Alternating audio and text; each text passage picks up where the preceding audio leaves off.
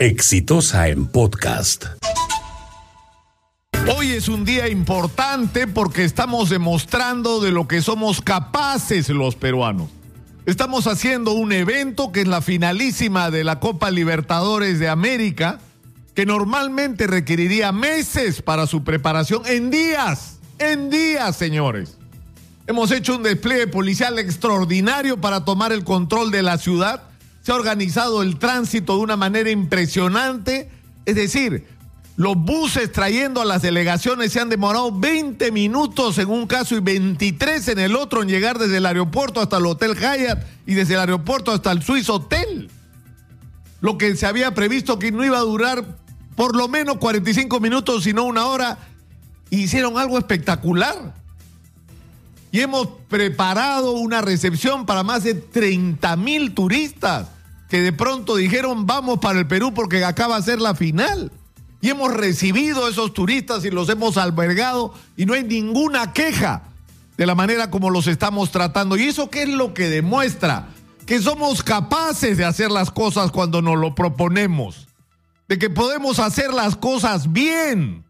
Y, eso ya se demostró con los para, para panamericanos y con los panamericanos. Es decir, los peruanos somos absolutamente capaces de hacer lo que nos dé la gana si es que nos proponemos hacerlo y si es que ponemos todos los esfuerzos y tensamos las fuerzas. Entonces, la gran lección, ¿cuál tiene que ser? Que esto no tiene que ocurrir porque hay una final de la Copa Libertadores, esto tiene que ser nuestra vida cotidiana. Y en el tema de la seguridad, por ejemplo, no necesitamos que un día la policía tome el control de la ciudad. Necesitamos que la policía tome el control de la ciudad todos los días. Y es cierto que hay montones de carencias de equipamiento, de comunicación, de infraestructura, de personal, de honorarios para el personal. Todo eso es cierto, pero con lo que tenemos podríamos hacer mucho más de lo que estamos haciendo. Es un tema de decisión política. Hay que tomar el control de las calles. Ya sabemos dónde atacan los delincuentes y ahí hay que estar protegiendo a la gente.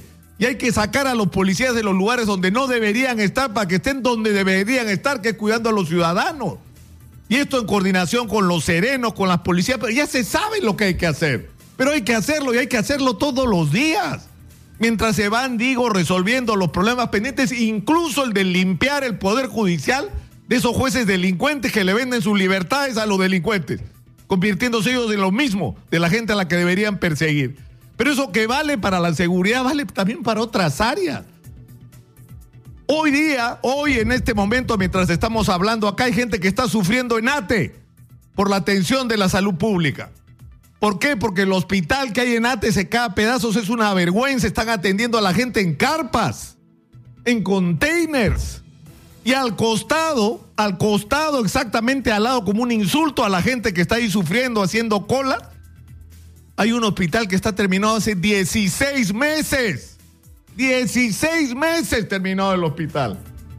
Entonces uno se pregunta, ¿cómo diablos es posible que eso ocurra? No, que están en trámite burocrático. ¿Saben cuánto demora como máximo el procedimiento de entrega de un hospital cuando está terminado? Dos meses. Es lo máximo que se pueden demorar. Se han demorado 14 meses más. Y en un momento esto está en las manos del ministro de la ministra que tiene cinco días para decidir si recibe o no el hospital. Y si el hospital no está perfecto y tiene algunos efectos, lo recibo porque lo que me interesa es servir a la gente y atender a los pacientes y no le pago un sol a la constructora hasta que no termine de resolver todas las observaciones. Y vamos a ver si en días o semanas no se resolvieron todas las cosas pendientes. Lo que no se puede hacer es nada. Eso es lo que no se puede hacer. Escúcheme, en Cerro de Pasco hay un hospital que se inauguró hace un año. Un año, en noviembre del año pasado, inaugurado. ¿ah? Y todavía no opera. Porque hay algunos detalles que no, hay algunas. O sea, por favor. Es un tema de decisión política, de comprarse el pleito. Entonces, insisto, el mismo espíritu que estamos demostrando por organizar este evento extraordinario de la finalísima de la Copa Libertadores extendámoslos a todas las actividades de la vida nacional y de la gestión pública. Por supuesto que podemos hacer las cosas. Iba a decir una grosería, pues mejor me la callo, ¿no? Mejor me la callo. Adivinen ustedes, lo que, lo que hace falta es sacudirse. Lo voy a decir de la manera más elegante. Pero en fin. Este fue un podcast de Exitosa.